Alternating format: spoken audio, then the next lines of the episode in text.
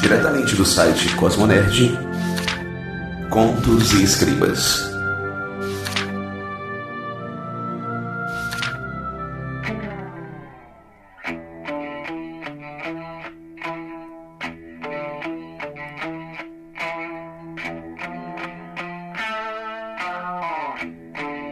O Bakemono, por Heráclito Pinheiro.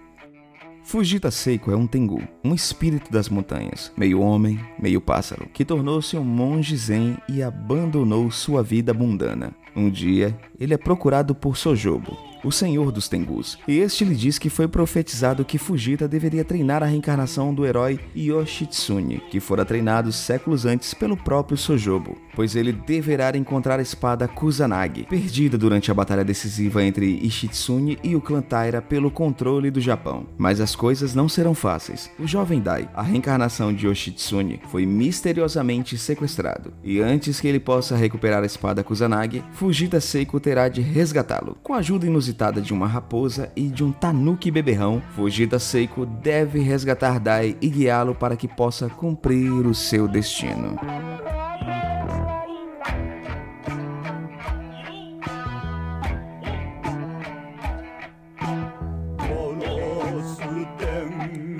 Aí, Ruma de Nerds, bem-vindos a mais um Contos e Escribas. Tivemos um pequeno problema durante alguns dias e ficamos sem nenhum podcast na casa. Eu peço até desculpas, estamos há quase três semanas sem podcast, mas eu simplesmente perdi meu computador, ele deu pau e ficou muito complicado da gente conseguir produzir conteúdo. Mas essa semana tem podcast, tem contos e escribas aqui na casa. Esperamos que as coisas fiquem normalizadas para que na próxima semana tenhamos um pulsar. E eu só tenho a agradecer o carinho de todos que sempre chegam aqui no meu inbox perguntando: Hildon, cadê o podcast? Cadê o podcast? Então, essa semana tem contos escribas. E essa semana eu tenho aqui o orgulho de receber o nosso amigo Heráclito Pinheiro, escritor do livro O Bakemono, gente, que vai ser lançado agora, certo? No dia 26 de agosto, às 17 horas. Vai ser no Instituto Dédalus, fica na Avenida Edilson Brasil Soares, número 233, no bairro Edson Queiroz, aqui em Fortaleza. Então, se vocês são de Fortaleza, quem está ouvindo Contos Escribas e é de Fortaleza e ouviu em tempo hábil o nosso Contos Escribas dessa semana, vamos colar lá no Instituto Dédalus, que vai ter um painel muito bacana. O autor, nosso querido Heráclito, vai estar lá presente, com mediação do nosso querido Rodrigo Lago, que faz parte aqui do Cosmo Nerd. Vai ter também a presença do João Bosco, que fez algumas ilustrações para o livro. As ilustrações do João Bosco são incríveis, então confiram o trabalho do João Bosco. E também teremos a presença do nosso amigo, o nosso gamerzão da massa, Ítalo Furtado, que também é ilustrador e fez a capa do Obakemono, do livro do Heráclito. Então, fica aqui já na entrada o convite para esse lançamento sensacional. E não esqueçam, viu, gente, de visitar sempre o site do Cosmonerd, visitar o nosso canal, as nossas redes sociais, certo? Os vídeos, o canal do YouTube tá bombando. Temos agora também a presença do nosso amigo Aragão, certo? O Aragão está fazendo vídeos sobre séries. Para quem é apaixonado sobre séries, dá uma chegada no canal do Cosmonerd. Toda segunda-feira tem vídeo sobre série. O Cosmoverso, gente, agora é publicado nas quartas-feiras e nas sextas-feiras ficou o Elas no Controle com as queridas Lila e Mel à frente do Elas no Controle, trazendo muito assuntos bacanas. E lembrando que vocês podem participar dos vídeos do Cosmonerd mandando seus áudios por WhatsApp. É só ficar ligado nas postagens do nosso Instagram, que a gente sempre divulga né, os temas dos vídeos. Então é só mandar o que vocês acham sobre o tema abordado na semana. Então fiquem sempre ligados nas nossas redes sociais.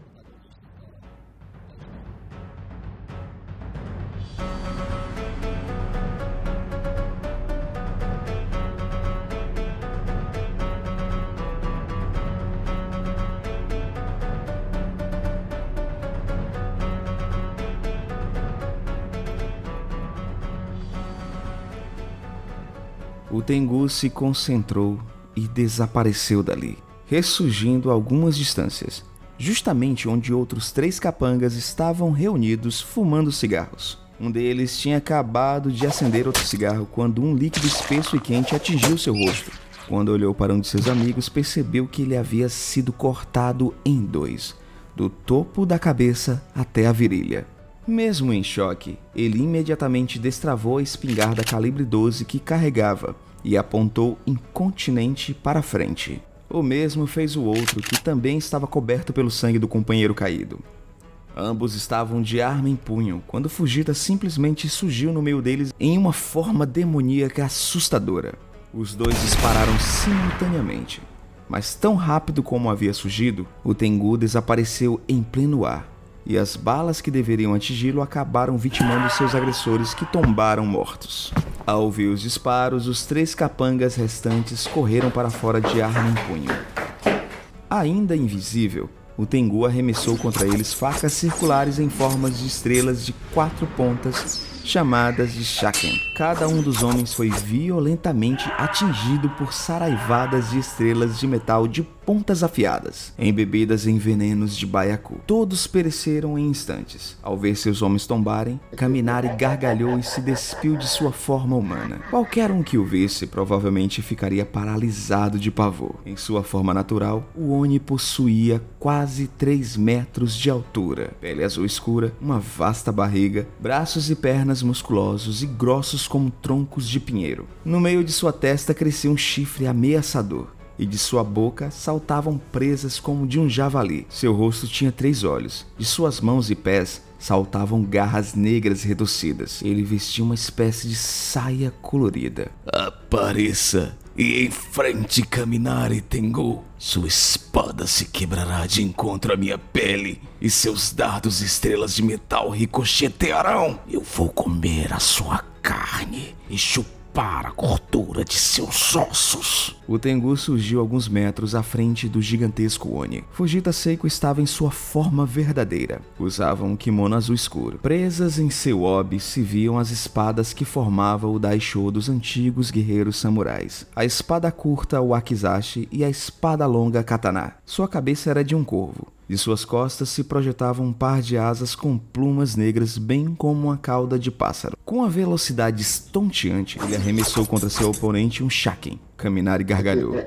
Mas o gigante não havia notado que nessa estrela havia uma espécie de pavio de pólvora semelhante a uma corda retorcida que estava aceso. Assim que a arma de arremesso o atingiu no peito, ela explodiu. A força do impacto da explosão não foi suficiente para ferir o Oni, mas o desnortearam. Fujita se transportou magicamente para as costas do Kaminari e utilizou uma Kuzari fundo, uma corrente curta com dois pesos de metal em cada extremidade para estrangulá-lo. Com um puxão violento, o Tengu fez seu adversário ficar de joelhos e apertou a corrente com toda a sua força.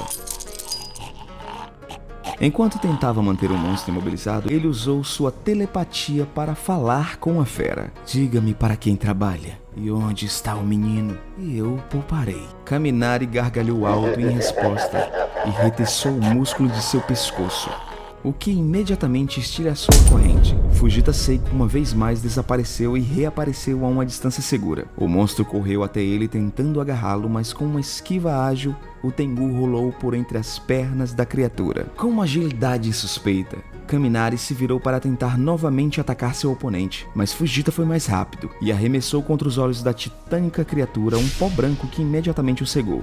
Tomado de dor, Kaminari urrou e seu urro fez as paredes tremerem. Fujita sacou sua espada e golpeou repetidas vezes o corpanzil do Oni, mas mesmo a lâmina afiadíssima de sua katana apenas arranhava o cor espesso da besta que mal sentia os golpes. Kaminari se concentrou e farejou-a. Em seguida, desferiu um potente soco que certamente teria atingido o Homem-Pássaro se ele não tivesse agilmente saltado para trás em uma ousada acrobacia. Não adianta me cegar, passarinho.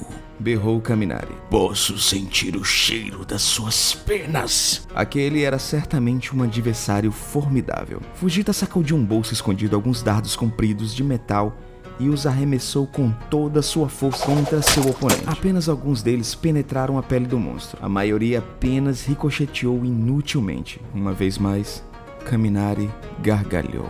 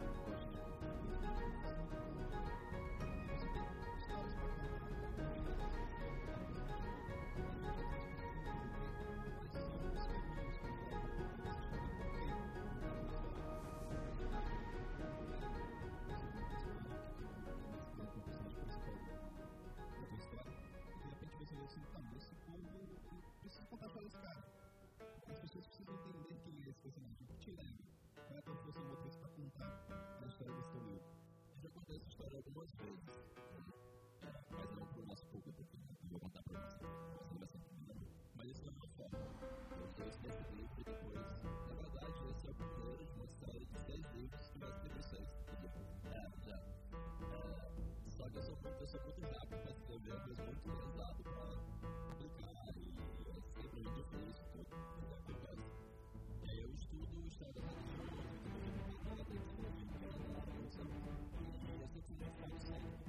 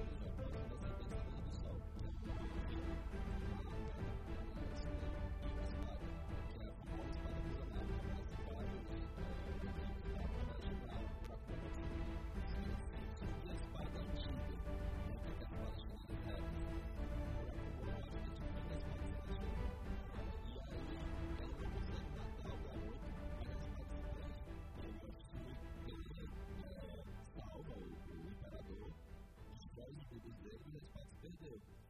Eu pensei, poxa, como seria recuperar a espada. Como seria o Yoshitsune reencarnando os tempos modernos de outro tempo, treinando ele e tal, e ele indo atrás da espada que desapareceu do mar. E aí o mote da história foi isso. Tem um mito, e eu quero ser continuado nesse mito.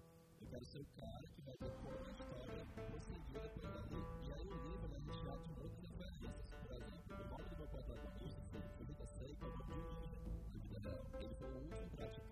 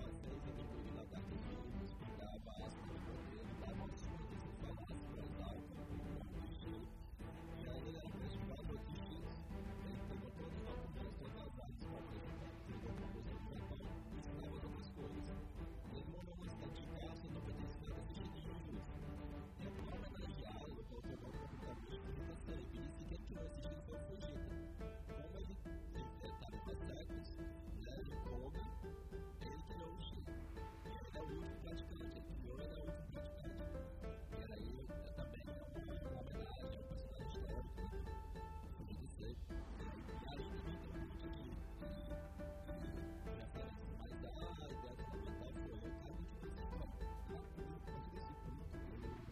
you.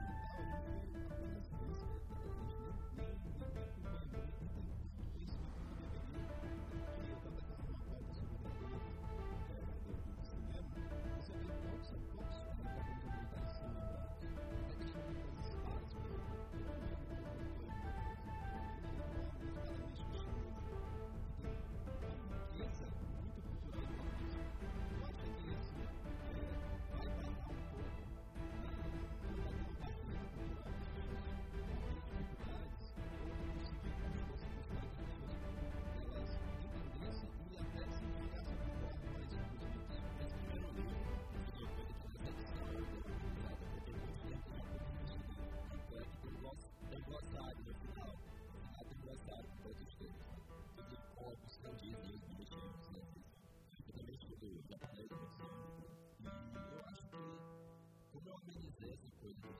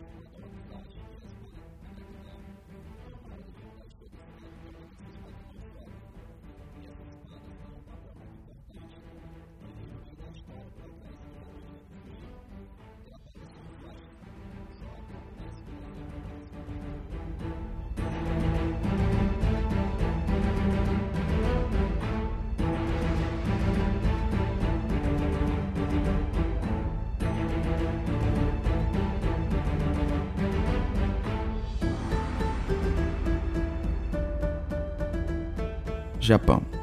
Província de Sé, 1499. Seiko estava observando o extraordinário espadeiro dando os toques finais em sua espada. Seu nome era Senzo Muramasa. Ele se vestia de branco e seu aspecto lembraria uma seta, não fosse por seus olhos estranhos e sorriso maníaco. Muitos no vilarejo diziam que ele era insano. Frequentemente era visto vagando à noite e falando sozinho. Seiko estava invisível, mas desde a primeira vez que fora em busca do famoso espadeiro, havia percebido que ele o enxergava perfeitamente mesmo invisível, como agora. Ele falava em voz alta e gesticulava enquanto conversavam. Tudo que as pessoas que passavam viam era o comportamento estranho de Muramasa. Não precisa falar em voz alta, Muramasa-sama, disse Fujita Seiko. Eu posso ouvir os seus pensamentos. Você é o único que pode me ver e ouvir. Deixe, deixe esses tolos pensarem que estou louco, disse ele, com um olhar colérico e um sorriso estranho. Pouco me importa, Tengu. Pouco me importa. As espadas estão terminadas? Sim, o aço foi martelado e dobrado mais de um milhão de vezes. Veja, disse ele apontando para a espada. Observe o Amon. O padrão é perfeito. Usei a técnica de Nie, de Masamune, meu professor. Veja o Shiken e o Kinsuji. Existem algumas imperfeições, mas são propositais. Eles dão maior beleza à lâmina. Essa espada pode atravessar qualquer armadura e, nas mãos certas, trazer morte a qualquer adversário. Perdoe-me, Muramasa-sami, disse Fujita reticente. Mas eu conheci Masamune. Ele morreu há quase dois séculos. Como poderia ter estudado sobre a orientação de tão augusto personagem? Muramasa não respondeu. Apenas sorriu de maneira enigmática. Esta é uma das minhas melhores lâminas. E também uma das últimas. Você sabe que minhas lâminas são amaldiçoadas? Elas desejam sangue. Sempre mais e mais. Sempre que forem desembainhadas, não podem retornar à bainha sem terem provado sangue. Ou podem até mesmo destruí-lo. Por que deseja uma das minhas espadas? Por que deseja carregar tal maldição? Eu já sou amaldiçoado. Respondeu Fujita tristemente. E não se preocupe, elas terão sempre sangue. Você é um Konga no Mono, não é? Um Yabamushi? Sim. Eu vivo nas montanhas de Koga. Eu batizei suas espadas. A katana se chama Aozora, para lhe lembrar do céu que se vê nas montanhas. A Wakisashi se chama Kiri, para lhe lembrar das montanhas enevoadas. As armas de um Yamabushi. Não tenho como lhe agradecer. Aceite a capa que lhe ofereci. Ela lhe tornará invisível sempre que a vestir. É um pagamento pobre em troca de sua obra magnífica, mas me sentiria feliz se aceitasse. Quantos espadeiros já forjaram espadas para um Tengu? Perguntou Muramasa. Antes de ir, quero que escute uma história fugida. Aconteceu há muito tempo. Eu era um jovem e arrogante. Era o melhor discípulo de Cornildo Masamune.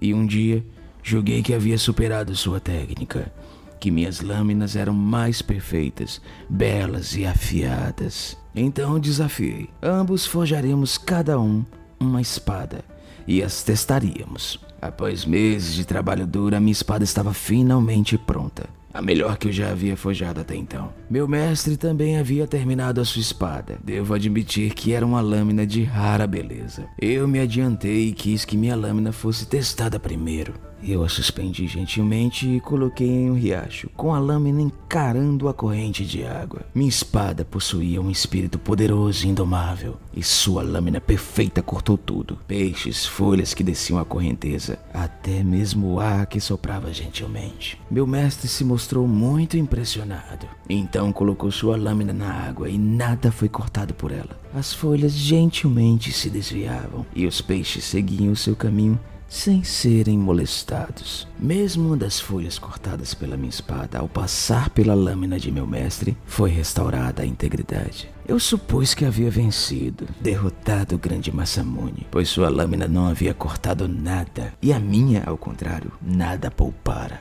Esperei para ouvir o veredito do monge que havia sido convocado como juiz. Até hoje posso ouvir as suas palavras. Sua espada, Muramasa, ele disse é certamente uma lâmina excepcional. Todavia, ela possui uma terrível sede de sangue. É uma lâmina maligna que não distingue o que ou quem vai cortar. poderia cortar da mesma forma borboletas e decepar cabeças. Mas a segunda é em tudo superior, pois ela não corta desnecessariamente aquilo que não merece ou que é inocente. Eu estava prestes a brandar contra tal injustiça quando meu mestre caminhou pelo córrego e colocou lá sua espada, uma vez mais. Todos os peixes e folhas foram inexoravelmente atraídos pela magnífica lâmina, mas a atravessaram sem sofrer o menor dano. Nesse momento, percebi que havia sido derrotado. Lembre-se dessa história, Fujita Seiko. Um dia nós nos reencontraremos. Até lá, faça bom uso das minhas espadas. Fujita se inclinou longamente e voou para longe, as espadas em suas mãos. Ele podia sentir o desejo maligno das lâminas por sangue, mas sabia que seu espírito dobraria as espadas à sua vontade.